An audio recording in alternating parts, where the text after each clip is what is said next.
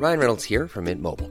With the price of just about everything going up during inflation, we thought we'd bring our prices down. So to help us, we brought in a reverse auctioneer, which is apparently a thing. Mint Mobile unlimited premium wireless. Ready to get 30, 30, bit to get 30, bit to get 20, 20, 20, bit to get 20, 20, bit to get 15, 15, 15, 15 just 15 bucks a month. So, Give it a try at mintmobile.com slash switch.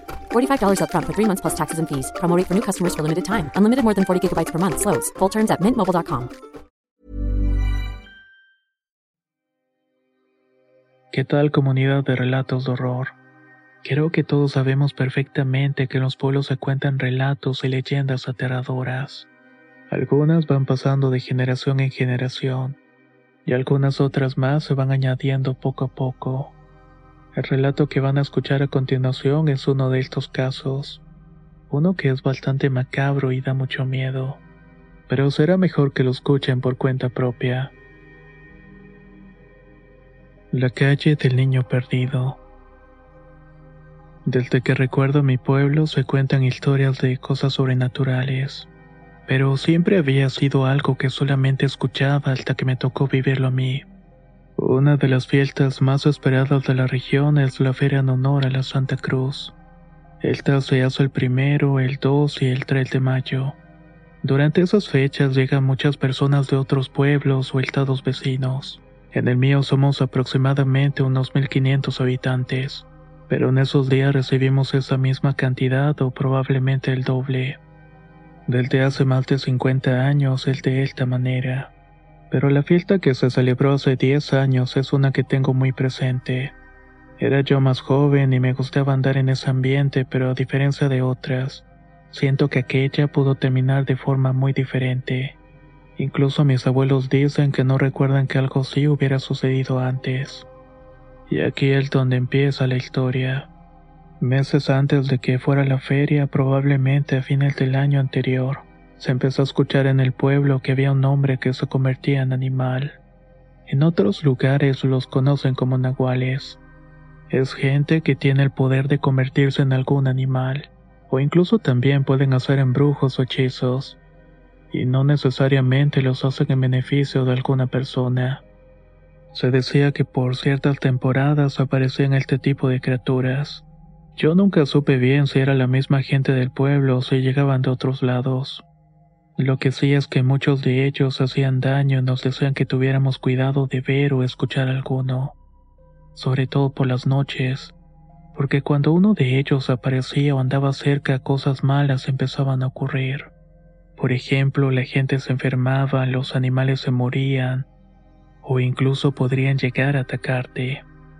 Yo no sabía si creer o no, tanto en las criaturas esas como en lo que se decía de ellas.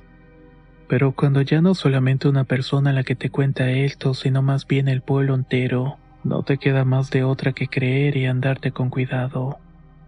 Recuerdo que de ese señor contaban que se transformaba en un mono que era muy negro, de cola larga y de un tamaño grande, más que cualquier otro que se viera en los parques o zoológicos. En mi casa por ese tiempo en el que se contaba que se parecía al señor se estaba construyendo la segunda planta, por lo que la parte en la cual estaba la escalera que iba a dar este segundo piso estaba sin terminar. Solamente había un agujero enorme. Por las noches lo tapaban con lámina y tablas para que nadie pasara por ahí. Más que por los ladrones o vecinos, lo hacían para cuidarnos de criaturas como estas que rondaban por la noche.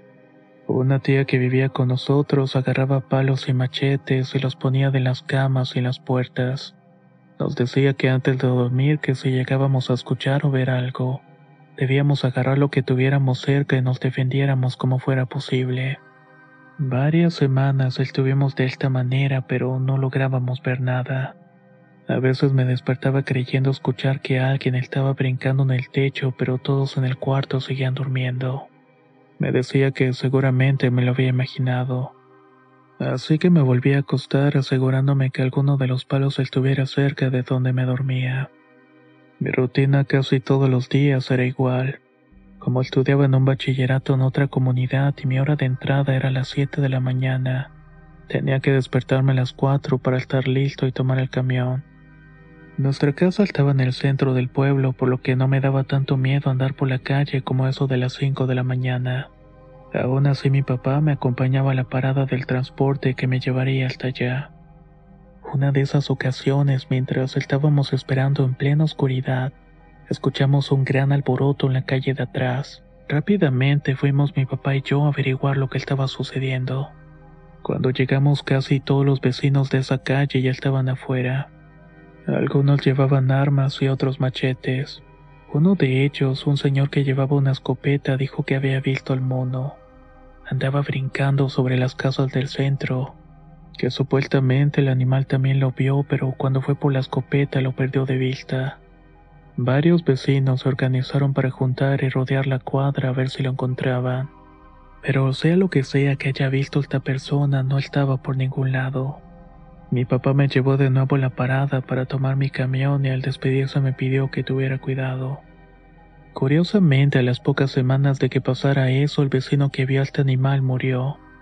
Nunca supimos las causas.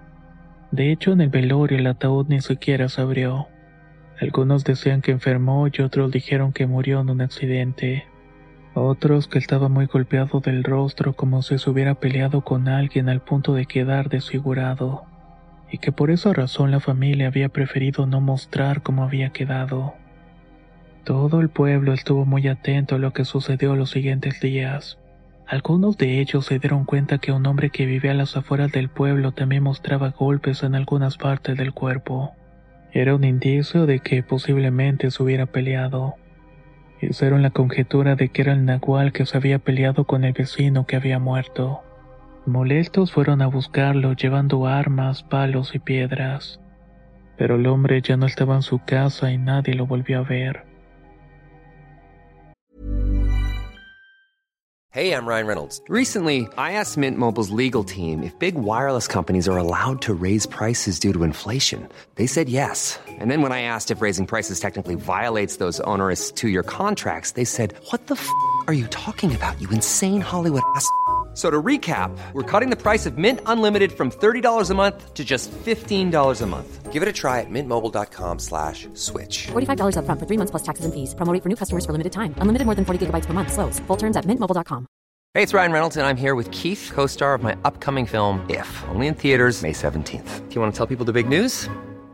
All right, I'll do it. Sign up now and you'll get unlimited for $15 a month in six months of Paramount Plus Essential Plan on us. Mintmobile.com slash switch. Upfront payment of $45 equivalent to $15 per month. Unlimited over 40 gigabytes per month. Face lower speeds. Videos at 480p. Active Mint customers by 531.24 get six months of Paramount Plus Essential Plan. Auto renews after six months. Offer ends May 31st, 2024. Separate Paramount Plus registration required. Terms and conditions apply if rated PG. La gente pensó que al verse descubierto y adelantándose a lo que iba a pasar había escapado. Otros decían que no había tenido nada que ver, que quien había muerto no presentaba golpes que muchos aseguraban, y que por seguridad decidió mejor irse. Culpable no, este hombre había desaparecido. Las cosas en el pueblo se sintieron más tranquilas después de eso. Aunque nadie lo decía, todos sentían que quien se transformaba en aquel animal ya se había marchado. Incluso volvieron a retomar los planes de la fiesta de la Santa Cruz, que semanas antes por el miedo pensaban suspender. La mayoría nos mostramos contentos de que todo volviera a la normalidad, que pudiéramos tener ese momento para divertirnos y pasarla bien. En la casa dejamos por un tiempo de dormir con machetes o armas cerca y yo dejé de despertarme por la noche creyendo que alguien estaba arriba de la casa, hasta que en una ocasión escuché claramente un grito que me despertó. Luego siguió un quejido que inmediatamente se detuvo después de que escuché el sonido de un par de brincos. Alguien aparentemente estaba sobre el techo de la casa. El miedo me paralizó. No quise levantarme para averiguar de qué se trataba. Pensé que el nahual había vuelto, peor aún, que nunca se había ido y eso me aterró. Como nadie más se levantó, yo tampoco lo hice y preferí hacerme el de la vista gorda. A la mañana siguiente los vecinos nos contaron que su perro había amanecido muerto, pero como ya se veía algo enfermo, nadie le tomó importancia. Yo preferí no contar lo que había escuchado. No quería alarmarlos por algo que no estaba seguro, o que tal vez el baile se cancelaría por el temor de la gente. La fecha de la fiesta estaba cerca, aunque todos creían que la cosa ya se había calmado, aún tenían cuidado, pero no tanto como antes. Nosotros al ser de ahí ya sabíamos cómo estaba todo el asunto. Lo tomábamos con calma, pero también intentábamos mantenernos alerta. El problema era para los foráneos, que no sabían lo que había pasado antes y no tomaban tantas precauciones. De los eventos que más esperaban eran los bailes que hacían en la cancha del pueblo los días primero y 2 de mayo. Duraban hasta la madrugada y casi todos los jóvenes andábamos ahí. Estando en ese lugar con el ruido de la música las luces nadie creía que algo fuera a ocurrir. Los dos días todo estuvo bastante tranquilo.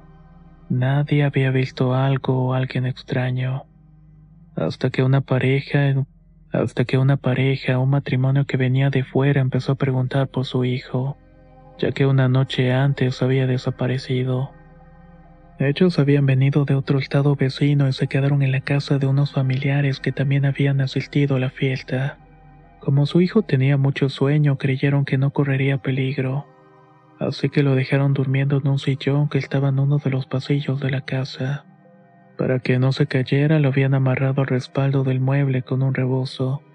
Confiados en que estaría bien se habían ido al baile. Pero cuando regresaron en la madrugada el sillón estaba vacío.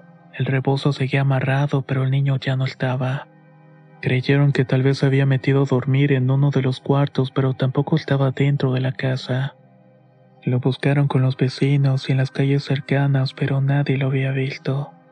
Solo una señora que solía andar por la calle casi todo el tiempo pidiendo dinero, comida, y que todos creían que estaba medio loca, les dijo que lo vio caminando por la calle siguiendo un mono que brincaba por los techos. Caminó por esa calle y se siguió derecho hasta salir del pueblo con dirección al cerro. Cuando ella decía algo nadie sabía si creerle o no. Tanto propios como extraños organizaron para hacer la búsqueda pero no tuvieron resultados. Se buscó en las periferias e incluso en otros pueblos, pero nadie más lo había visto por ninguna parte.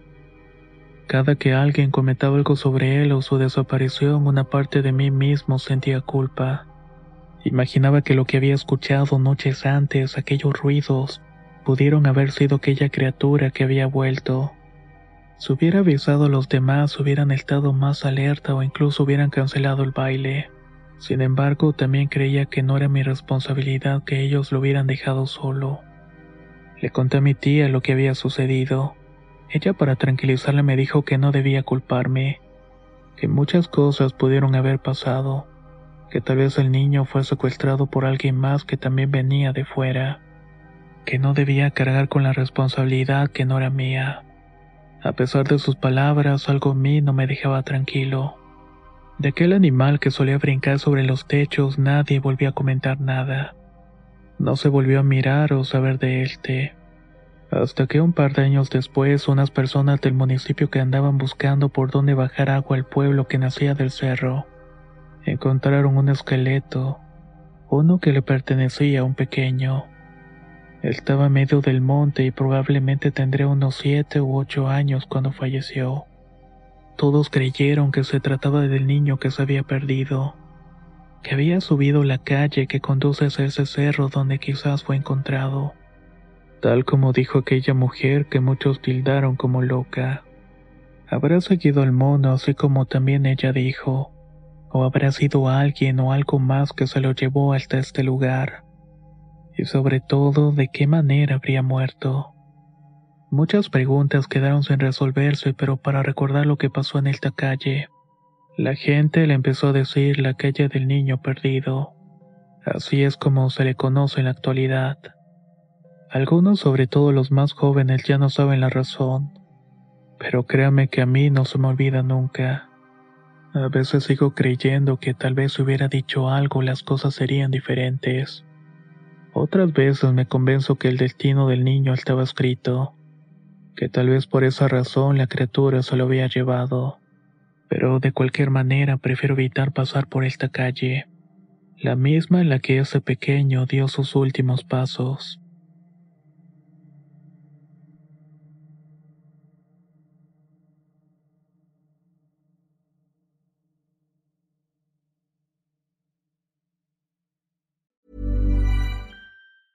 Small details are big surfaces. Tight corners or odd shapes. Flat, rounded, textured, or tall. Whatever your next project, there's a spray paint pattern that's just right. Because Rust new Custom Spray 5 in 1 gives you control with five different spray patterns. So you can tackle nooks, crannies, edges, and curves without worrying about drips, runs, uneven coverage, or anything else. Custom Spray 5 in 1. Only from Rust How would you like to look five years younger? In a clinical study, people that had volume added with Juvederm Voluma XC in the cheeks perceived themselves as looking five years younger at six months after treatment. Look younger, feel like you. Add volume for lift and contour in the cheeks with Juvederm Voluma XC. Reverse signs of aging by adding volume to smooth laugh lines with Juvederm Volure XC. For important safety information and to find a licensed specialist, visit juvederm.com. That's J U V E D E R M.com. Not for people with severe allergic reactions, allergies to lidocaine, or the proteins used in Juvederm. Common side effects include injection site redness, swelling, pain, tenderness, firmness, lumps, bumps, bruising, discoloration, or itching. There's a risk of unintentional injection into a blood vessel, which can cause vision abnormalities, blindness, stroke, temporary scabs, or scarring. Talk to a licensed specialist to find out if it's right for you.